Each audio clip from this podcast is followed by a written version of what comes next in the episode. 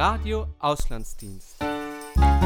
Herzlich willkommen zu einer neuen Ausgabe von A Year Abroad Auslandsdiener erzählen. Lisa Stennech ist heute im Gespräch mit Michael Strohmenger. Herzlich willkommen zu der heutigen Ausgabe von A Year Abroad. Österreichische Auslandsdiener und Auslandsdienerinnen erzählen von ihrem Einsatz. Wir begeben uns auch heute mit einem ehemaligen Auslandsdiener auf eine kleine Weltreise, um einen Einblick in seine Arbeit im Ausland zu bekommen. Dieses Mal zu Gast ist die Area Ostasien-Ozeanien, vertreten durch das Jewish Holocaust Center in Melbourne, Australien. Durch die heutige Sendung darf ich, Lisa Stennech, Sie begleiten. Michael Strohmenger, ehemaliger Gedenkdiener in Australien. Es ist mir eine große Ehre, dich heute hier begrüßen zu dürfen. Michael, möchtest du dich vielleicht selbst kurz vorstellen? Ja, sehr gerne. Also, ja, hast mich schon fast vorgestellt. Ich bin der Michael ähm, ja, und ich habe eben einen Gedenkdienst gemacht in Melbourne letztes Jahr und bin mittlerweile wieder zurück in Wien und studiere soziale Arbeit. Melbourne als die Hauptstadt des australischen Bundesstaates Victoria im Land Down Under. Die Stadt wird 1835 am Yarra River gegründet und ist von 1901 bis 1927 sogar die Hauptstadt Australiens, bevor sie diesen Titel an Canberra abgibt. Die knapp 5 Millionen Einwohnerstadt gilt als eine der lebenswertesten Städte weltweit und ist für ihre Kulturenvielfalt und die vielen künstlerischen Gassen mit zahlreichen Cafés und Restaurants bekannt. Nun meine Frage an dich, lieber Michael. Was macht ein österreichischer Auslandsdiener in Melbourne? Also in Melbourne gibt es das Jüdische Holocaust Museum, auf Englisch heißt es Jewish Holocaust Center. Und es ist halt eben eine Einsatzstelle vom Gedenkdienst. Und einerseits können halt Männer, die zivildienstpflichtig sind, ihren Zivildienst dort leisten. Genauso können aber natürlich auch Zivildienstunpflichtige und Männer und Frauen ebenso auch einen Freiwilligendienst dort leisten. Und warum hast du dich dazu entschieden, einen Gedenkdienst anstelle deines Zivildienstes zu machen? Ich habe schon das erste Mal, wo ich gehört habe von der Möglichkeit, einen Gedenkdienst im Ausland zu machen, war ich sehr begeistert davon. Aber habe mir gedacht, dass das für mich selbst etwas Sinnvolleres wäre als der Zivildienst. Ich meine, ich will jetzt den Zivildienst gar nicht so schlecht reden oder so, aber es war einfach eine Alternative, die mich extrem angesprochen hat.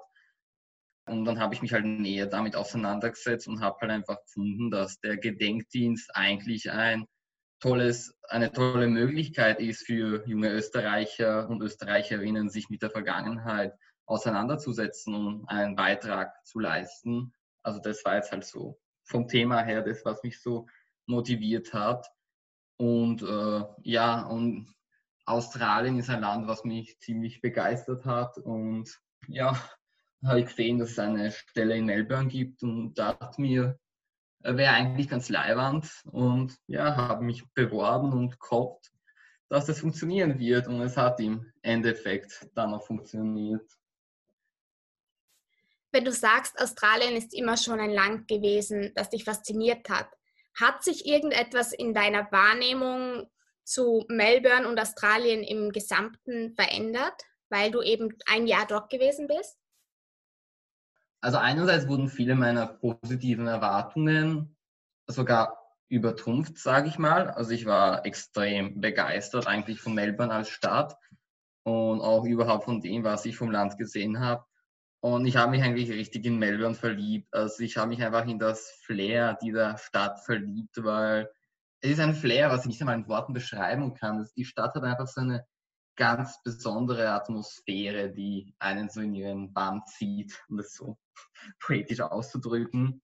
Gleichzeitig habe ich ein bisschen kritischeren Blick äh, auf Australien gewonnen, halt in Bezug zu wie Australien jetzt halt mit den Ureinwohnern umgeht. Also jetzt, ich meine jetzt halt im politischen Sinne, wie auch Australien mit Flüchtlingen umgeht. Das sind halt ziemlich kritische Themen, äh, mit denen ich auch etwas konfrontiert wurde während meiner Zeit in Australien. Nicht zuletzt auch durch meine Arbeit im Jewish Holocaust Center, weil das, das Jewish Holocaust Center zeigt sich halt sehr solidarisch halt mit anderen Gruppen, die heutzutage Unangenehmes durchmachen. Und da habe ich halt schon vieles gelernt über die Situation der australischen Ureinwohner. Das ist eigentlich schon ziemlich traurig und das war mir auch davor nicht in dem Maße bewusst eigentlich. Und ja, und weiß nicht, ob äh, es ist eh auch etwas bekannt, halt, dass einfach Australien halt Flüchtlinge auf Inseln halt irgendwie quartiert. Und ja, also ich habe auf jeden Fall einen viel reflektierten Blick über Australien gewonnen. Einerseits eine extreme Liebe für das Land, aber, ja, aber halt auch einen kritischen Blick über, über die Politik des Landes. Also ja, ungefähr so hat es meine Wahrnehmung verändert. Ja, das ist auch gut so, denke ich, weil jedes Land hat ja seine Stärken und Schwächen und wenn man da einen kritischen Blick darauf bekommt. Und wie ist es dir eigentlich mit dem australischen Englisch gegangen?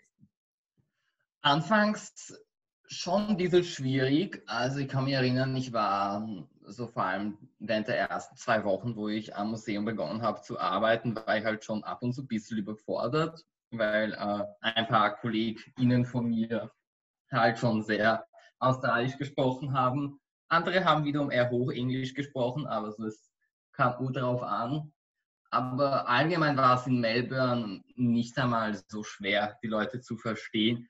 Also die wirklich argen Erfahrungen habe ich gemacht, als ich halt jetzt halt vor allem durchs Land gereist bin oder halt irgendwo am Land unterwegs war und da mit Leuten ins Gespräch kommen bin und ja, und halt nicht immer alles verstanden habe, aber, aber nichtsdestotrotz würde ich sagen, dass man nach einer Zeit wirklich gut reinkommt. Ich habe nach ungefähr fünf Monaten, habe ich selbst auch schon ein bisschen damit angefangen, auf Australisch zu reden. Ziemlich unterbewusst, aber ich wurde halt immer wieder darauf hingewiesen, dass ich auch schon Wörter irgendwie australisch ausgesprochen habe, wenn ich Englisch geredet habe. Und ich habe mich eigentlich ziemlich angefreundet mit dem Dialekt. Also ich habe es dann irgendwann noch sehr charmant gefunden, wenn Leute so richtig australisch geredet haben. Und es ist auch für mich äh, sehr entzückend, äh, wenn ich irgendwo Australier höre oder wenn ich einen Film anschaue und da wird australisches Englisch gesprochen. Das ist, da kommen bei mir sofort sehr positive Emotionen hoch, weil es mich einfach halt zurückerinnert an meine Zeit in Australien. Du hast dich ja nicht nur in die Sprache verliebt, sondern auch in Melbourne, wie du vorhin gesagt hast. Hast du für uns einen absoluten Geheimtipp für diese Stadt? Puh, einen absoluten Geheimtipp. Aber ich habe habe mehrere Geheimtipps, aber was mir jetzt so spontan als erstes einfällt, was auch wirklich sehr cool war, es gab am St. Kilda Strand, also St. Kilda ist halt so ein Stadtteil von Melbourne, der halt so dieses, der am Meer liegt und halt auch sehr stark dieses Flair vom Meer hat. Da gab es äh, jeden Donnerstag so eine Drumming-Session und ich weiß nicht, ob es das auch in Zukunft geben wird, aber kann mir gut vorstellen. Und das war eigentlich wirklich sehr cool, bei diesen Drumming-Sessions dabei zu sein. Ich hätte eigentlich davor nie gedacht, äh, dass mich so etwas ansprechen und interessieren würde. Aber als ich das kennengelernt habe, war das doch sehr cool war. Es einfach so eine ganz besondere Atmosphäre war, so mit diesen Drummern da am Strand. Und noch überhaupt habe ich ziemlich das Gefühl, dass die Küste in Melbourne sehr unterbewertet wird weil Melbourne ist jetzt gar nicht so bekannt dafür, dass es halt auch Küste hat und Meer. Aber es gibt eigentlich ein paar wirklich sehr schöne Strände in Melbourne, vor allem wenn man ein bisschen außerhalb fährt, zum Beispiel zum Sandringham Beach. Also das sind auch tolle Strände. Und ja, ich überlege, ob mir sonst noch irgendein Geheimtipp einfällt. Aber abgesehen davon eigentlich nicht einmal so vieles Einzelnes, weil für mich persönlich war eigentlich die Magie von Melbourne so das ganze Flair an sich. Also es gibt jetzt in Melbourne eigentlich kaum Sehenswürdigkeiten, die jetzt äh, wirklich interessant sind, sage ich mal, wenn man jetzt aus Wien kommt und irgendwie ältere Geschichte gewohnt ist. Aber so das, die ganze Atmosphäre und das Flair der Stadt an sich ist einfach sehr besonders. Also, ja. Es klingt so danach, als ob man einfach selbst hinreisen muss und durch die Gassen gehen muss. Absolut. Ich finde auch, man kann die Schönheit von der Stadt nicht wirklich in Bildern festhalten. Es ist einfach so eine eigene Atmosphäre, die die Stadt hat. Sehr schön. Kannst du uns kurz etwas über deine Einsatzstelle erzählen und sie uns ein bisschen näher bringen? Ja, also das Jewish Holocaust Center ist halt eben ein, einerseits halt ein Museum über den Holocaust und andererseits auch, ein, auch eine recht große Einrichtung, die halt abgesehen von dem Museum auch eine Bibliothek hat, Archive besitzt und auch einen Veranstaltungsraum. Und ja, also es ist, es ist einfach ein, auch ein sehr wichtiges Zentrum für die jüdische Community in Melbourne, die übrigens sehr relativ groß ist eigentlich. Und ja, es ist einfach ein tolles Zentrum, wo sich einfach äh, Leute treffen und austauschen können. Wie schon bereits davor erwähnt, äh, das Jewish Holocaust Center zeigt sich auch sehr solidarisch mit anderen Gruppen. Dementsprechend gibt es halt zum Beispiel auch Veranstaltung, bei Veranstaltungen, bei denen es um die Verfolgung von Roma und Sinti geht oder Veranstaltungen, bei denen es um die, um die Aborigines geht, also die australischen Ureinwohner. Und was das äh, Jewish Holocaust Center auch sehr, sehr besonders macht, ist, dass es halt noch sehr viele Holocaust-Überlebende vor Ort gibt, also halt sehr viele im Vergleich zu anderen Einsatzstellen. Als ich dort war, und das war letztes Jahr, gab es, wenn ich mich nicht täusche, zwölf Holocaust-Überlebende, die noch äh, regelmäßig sich am Museum aufhielten und halt teilweise auch Vorträge vor Schülern hielten. Und das ist natürlich auch für die Schüler eine ganz besondere Erfahrung, das alles einfach von Holocaust-Überlebenden zu hören. Es war auch für mich eine neue Erfahrung, alles so aus erster Hand zu erfahren.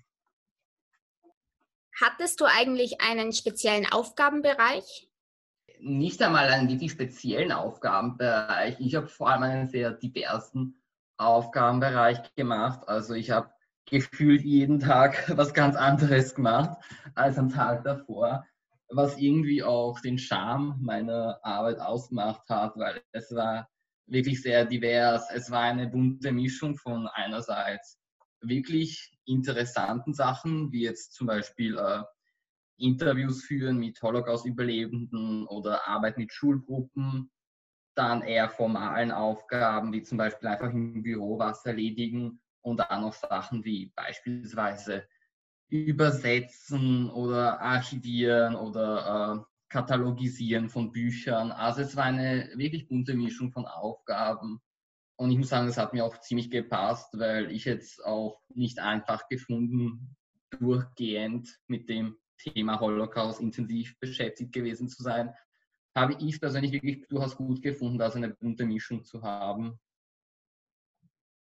Das klingt auf jeden Fall sehr interessant. Wie würdest du als österreichischer Auslandsdiener in Melbourne aufgenommen und wahrgenommen? Da gab es teilweise sehr gemischte Reaktionen, größtenteils positiv, also zum wirklich großen Teil sehr positiv. Also mir haben Leute oft gesagt und oft auch Leute von der jüdisch, jüdischen Community oder Holocaust-Überlebende selbst, dass sie es eigentlich wirklich toll finden, dass äh, halt junge Österreicher äh, halt weltweit äh, Gedenkdienst machen, um einen Beitrag zu leisten. Und ich persönlich finde auch, dass es, ein, dass es einfach sehr wichtig ist, weil, wie auch du vorhin gesagt hast, jedes Land hat irgendwie Scheiße gebaut, wenn ich das so sagen darf. Und man kann die Vergangenheit nicht rückgängig machen, aber ich finde, es ist ein sehr schönes Zeichen, wenn man damit offen umgeht mit der Vergangenheit, das irgendwie aufzuarbeiten versucht und einfach halt zeigt, man ist sich dessen bewusst, was passiert ist und man will jetzt einen Beitrag zur Aufarbeitung leisten. Das ist an sich was wirklich Schönes. Und das haben auch viele Leute, mit denen ich geredet habe, haben das auch so empfunden und haben sich sehr positiv darüber geäußert. Ich muss auch dazu sagen, die Leute waren sehr auf dem ersten Moment eigentlich sehr überrascht, wenn ich ihnen erzählt habe, was ich in Australien mache. Also jetzt halt Leute, die es nicht äh, so gewusst haben. Aber im Endeffekt waren die Leute dann eigentlich immer sehr begeistert darüber, wenn ich ihnen gesagt habe, was ich in Australien mache. Und ja, aber ich muss auch sagen, es gab aber leider ab und zu auch negative Reaktionen. Also jetzt sowohl im, im beruflichen Kontext als auch im privaten Kontext. Ich habe einmal, ähm, habe ich so, so eine Fundraising-Kampagne geführt, wo ich halt äh, Leute, die in der Datenbank vom Museum waren, einfach halt angerufen habe und ihnen halt gesagt habe, dass vom Museum gerade eine Kampagne läuft und ob sie Lust hätten, jetzt diese Kampagne zu unterstützen. Und da hat mich äh, ein Herr, hat mich halt so angesprochen, so wer ich bin und von woher ich komme, weil ich halt natürlich einen Akzent habe, wenn ich auf Englisch spreche. Und ich habe halt einfach dem halt einfach halt so erklärt, dass ich halt Gedenkdiener am jüdischen Holocaust-Museum bin. Und der hat sich sofort ausgekannt, also der hat eh gewusst, dass halt äh, Österreicher halt, dass halt österreichische Gedenkdiener und Gedenkdienerinnen da äh, jedes Jahr ins jüdische Holocaust-Museum kommen. Und der hat sich dann sehr kritisch darüber geäußert. Der hat mir einfach so gesagt, so, also er findet es überhaupt nicht gut, dass da halt Österreicher im jüdischen Holocaust-Museum arbeiten und halt so quasi so, so er, er will nicht mich persönlich da jetzt dafür angreifen, aber er will jetzt einfach nicht mehr mit mir weiter telefonieren, weil er das einfach nicht gut findet, dass ich da arbeite. Und das war schon irgendwie eine harte Erfahrung.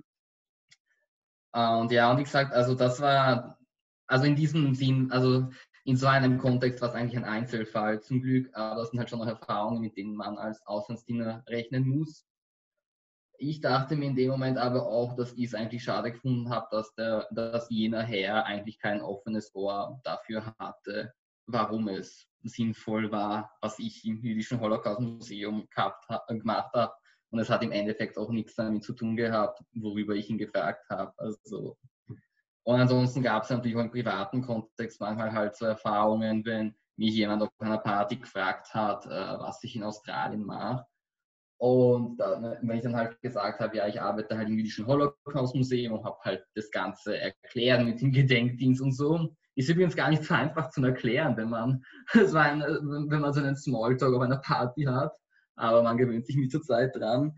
Und da gab es auch, einerseits gab es sehr positive Reaktionen, das war auch meistens der Fall, aber manchmal gab es auch Reaktionen, die durchaus an Antisemitismus gegrenzt haben. Und das war für mich auch eine durchaus interessante Erfahrung, weil eigentlich hätte ich gedacht, dass in meinem Alter so gut wie niemand antisemitisch sein sollte, was vielleicht auch eine etwas naive Annahme war. Und in Australien habe ich eben die Erfahrung gemacht, wenn man halt mit Leuten jetzt so auf Partys oder bei sonstigen Gelegenheiten über so etwas redet, man immer wieder draufkommt, dass es eigentlich, dass eigentlich Vorurteile, antisemitische Vorurteile eigentlich noch immer nicht ganz abgebaut sind. Und das war auch für mich schockierend, dass das teilweise auch junge, ganz junge Leute in meinem Alter gehabt haben, was mir dann wieder auch irgendwie so gezeigt hat, so ja, es hat einen Sinn, da jetzt eben die Vergangenheit aufzuarbeiten, weil ja, wir die Vorurteile noch immer nicht ganz auf, auf,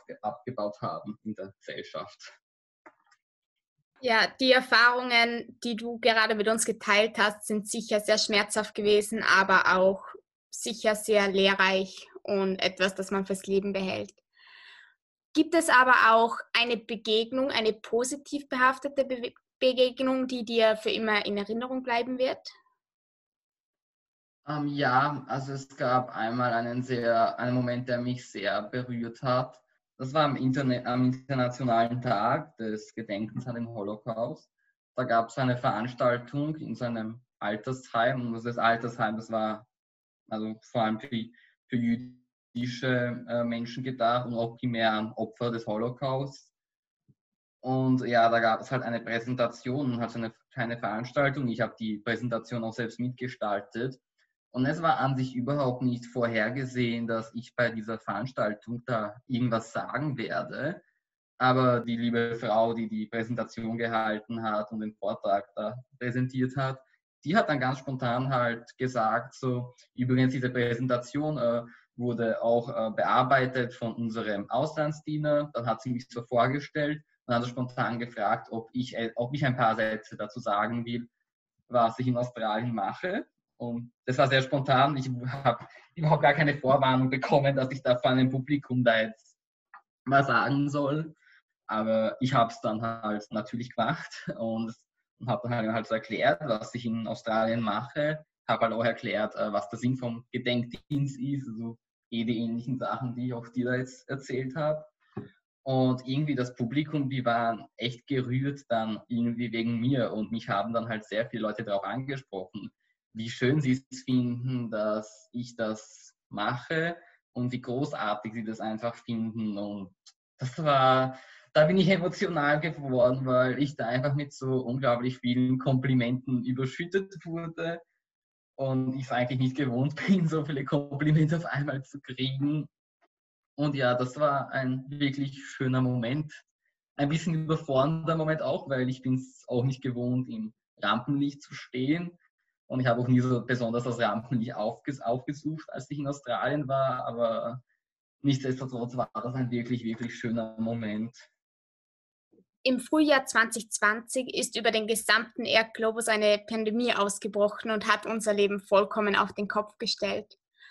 Was hat sich für dich in deinem Auslandsdienst geändert? Jo, also das war wirklich eine Sache Geschichte, als die Pandemie gekommen ist.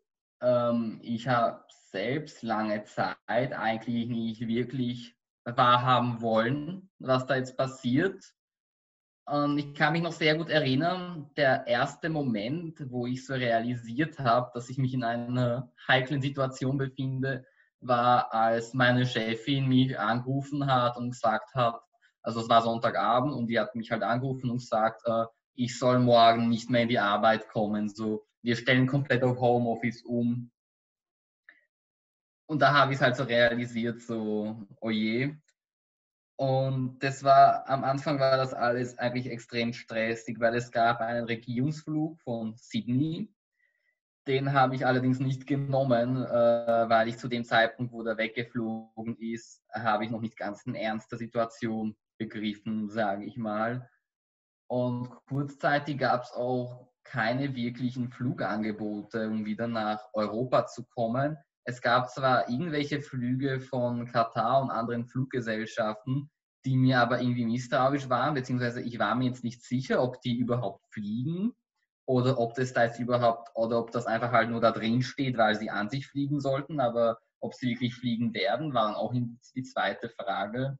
Und zusätzlich waren dann Flüge, die es noch gab, wirklich schweineteuer und äh, ich war so, ich war einfach ehrlich gesagt komplett überfordert, was ich tun soll. Ich habe jetzt nicht gewusst, ob ich heimfliegen soll oder ob ich in Australien bleiben will. Äh, einerseits, ich meine, objektiv betrachtet hielt ich es natürlich für die klügere Entscheidung, jetzt am Anfang den Aus jetzt am Anfang des Ausbruchs einer Weltkrise nach Hause zu fliegen. Andererseits äh, habe ich es einfach so geliebt in Australien und dass ich, dass es mir das Herz zerrissen hat, einfach wegzugehen, weil ich muss sagen, die Pandemie kam leider wirklich in dem Moment, wo es eigentlich am schönsten war, während meines Dienstes, weil, also ich meine das jetzt halt vor allem so im privaten Kontext, weil irgendwie so meine ersten Monate waren halt schon sehr geprägt von Vulnerabilität, weil ich, ich meine, man kommt ja halt in ein fremdes Land, man kennt fast niemanden und man muss sich jetzt irgendwie anfreunden und irgendwie Halt finden. Und es war am Anfang natürlich nicht so einfach. Aber dann vor der Pandemie äh, habe ich dann eigentlich schon mich mit recht vielen Leuten angefreundet, habe sehr wertvolle Freundschaften geschlossen und ich habe auch sogar mit dem Gedanken gespielt, in Australien zu bleiben, weil ich mich einfach so verliebt habe in dieses Land und dann ist einfach die Pandemie gekommen und dann gab es noch mehr die Wahl zwischen, bleibe ich jetzt hier und nehme alle Risiken in Kauf, die jetzt potenziell kommen könnten, oder fliege ich nach Hause, obwohl mir dieser Gedanke das Herz bricht. Letztendlich habe ich mich dann entschieden, nach Hause zu fliegen. Es gab dann am 9. April einen Flug von Qatar Airways, der eine deutlich vernünftigere Flugverbindung war als die Flugverbindungen, die mir vor einer Woche angezeigt wurde und noch deutlich billiger. Also es war dann definitiv auch ein Faktor, dass es dann auf einmal einen Flug gab, der leistbar war und der auch irgendwie vernünftig gewirkt hat. Und da wurde mir auch von der Botschaft versichert, dass der auch abfliegen wird, also dass ich mir da keine Sorgen machen muss, dass ich irgendwo strande. Und dann bin ich halt heimgeflogen und ja, ja, war hart. Hattest du trotzdem noch die Möglichkeit, Australien besser kennenzulernen und generell deine Freizeit zu genießen dort? Absolut, absolut. Also ich muss sagen, gerade die letzten paar Monate, bevor die Pandemie kam, oder beziehungsweise ich glaube, zu sagen, bevor der Lockdown kam, ist eigentlich zutreffender, weil eigentlich begann die Pandemie schon im Dezember. Aber nach mal die letzten Monate, bevor der Lockdown kam, äh, waren eigentlich wirklich sehr, sehr schön für mich. Also sowohl vom beruflichen her als auch vom privaten her, weil ich habe halt irgendwie dann mittlerweile auch schon einen Plan gehabt, was ich im Museum mache. Und ich habe auch einen Plan zu meinem Leben dort gehabt und ich war auch auf ein paar Reisen, habe schöne Sachen in meiner Freizeit machen können. Also absolut. Also ich habe zum Glück noch die letzten Monate, bevor alles den Dach untergegangen ist, noch schön ausnutzen können, wofür ich auch dann dankbar war im Endeffekt. Ich habe ich habe dann im Endeffekt beschlossen, nicht darüber zu weinen, was ich verpasst habe, weil ich habe natürlich noch weitere Reisen geplant gehabt. Aber ich beschloss mich darüber zu freuen, dass ich zumindest die Chance hatte, überhaupt irgendwas von Australien zu sehen. Also ja. Also würdest du auch sagen, dein Dienst hat dich ähm, beeinflusst?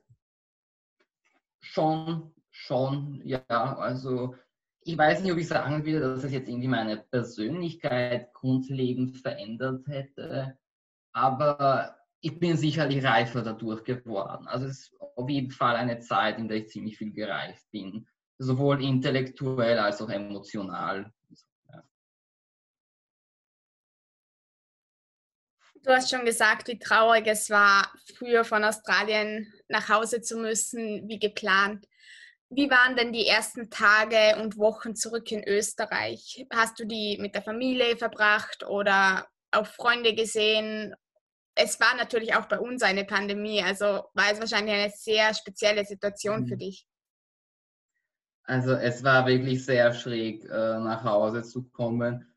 Also ich kann mich noch erinnern, also das Gefühl, als ich dann in Schwächert angekommen bin am Flughafen, das war einfach nur schräg. Ich meine, ich war einerseits natürlich einfach nur extrem fertig von dem Flug. Und dann war irgendwie überall Polizei. Der Flughafen war einfach ziemlich menschenleer. Es sind ja kaum Flüge angekommen. Das war mitten im April, wo ich gekommen bin. Und ja, und dann musste ich natürlich eine Quarantäneerklärung unterschreiben, dass ich mich jetzt zwei Wochen in Heimisolation äh, ähm, ja, begebe.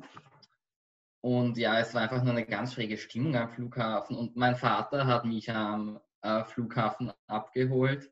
Und, da, und natürlich hatte mein Vater Angst, dass mich möglicherweise während dieser Heimreise jemand mit Corona hätte anstecken können. Also sind wir halt auch im Auto mit Masken gefahren, mein Vater und ich, und halt so am weitesten auseinander, wie es in einem Auto auch nur geht und mit offenen Fenstern.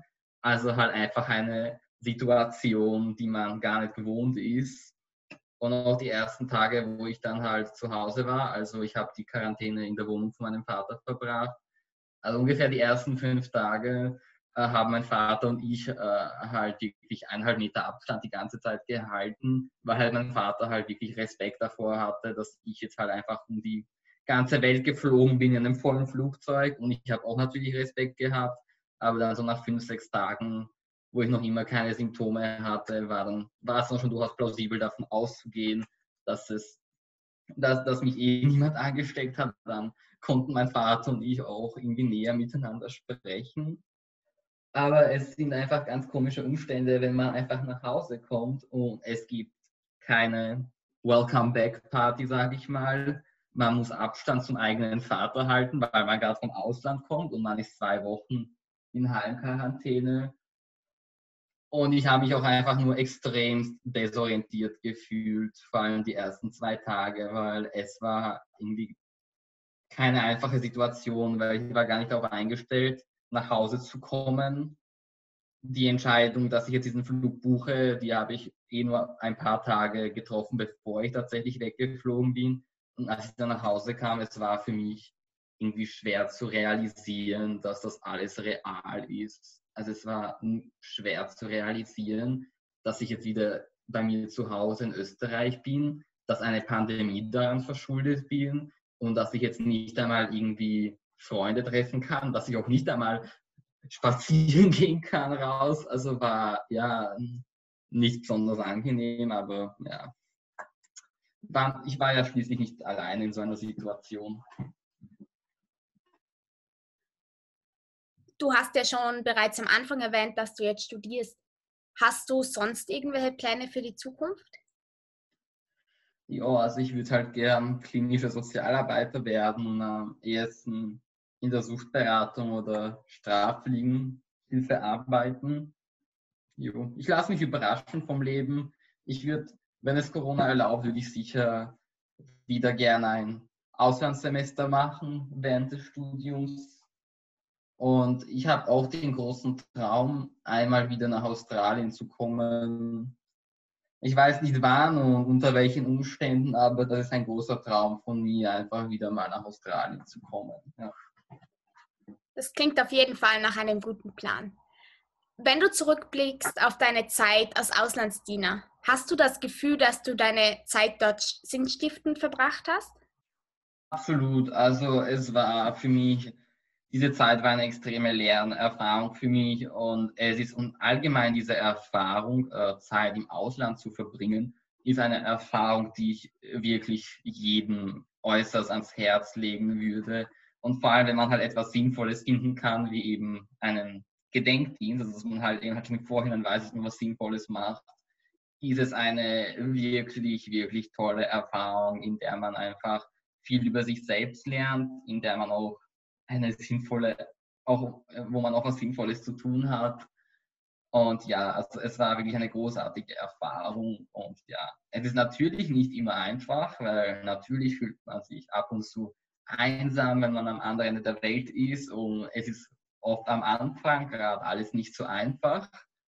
Aber man lernt einfach so unglaublich viel über sich selbst. Und es ist, es, also für mich war die Zeit sehr erfüllend. Also also ich glaube, ich werde sicher mein Leben lang äh, sehr, mich sehr oft erinnern an Australien und ja. Hast du noch irgendwelche Tipps für zukünftige Auslandsdiener? Gibt es vielleicht irgendetwas, das du gerne gewusst hättest, bevor du ins Ausland gegangen bist? Ähm, also wenn ich äh, mit mir selbst äh, sprechen könnte, also mit mir selbst in Australien oder wo ich, da, wo ich oder halt bevor ich hingeflogen bin, würde ich so mir selbst sagen, äh, hab keine Angst, es wird alles gut und natürlich gibt es Momente, in denen sich halt alles irgendwie zart anfühlt, aber das ist normal und äh, ich würde auch vor allem auch gerne mir selbst rückblickend sagen, dass man es wirklich genießen soll.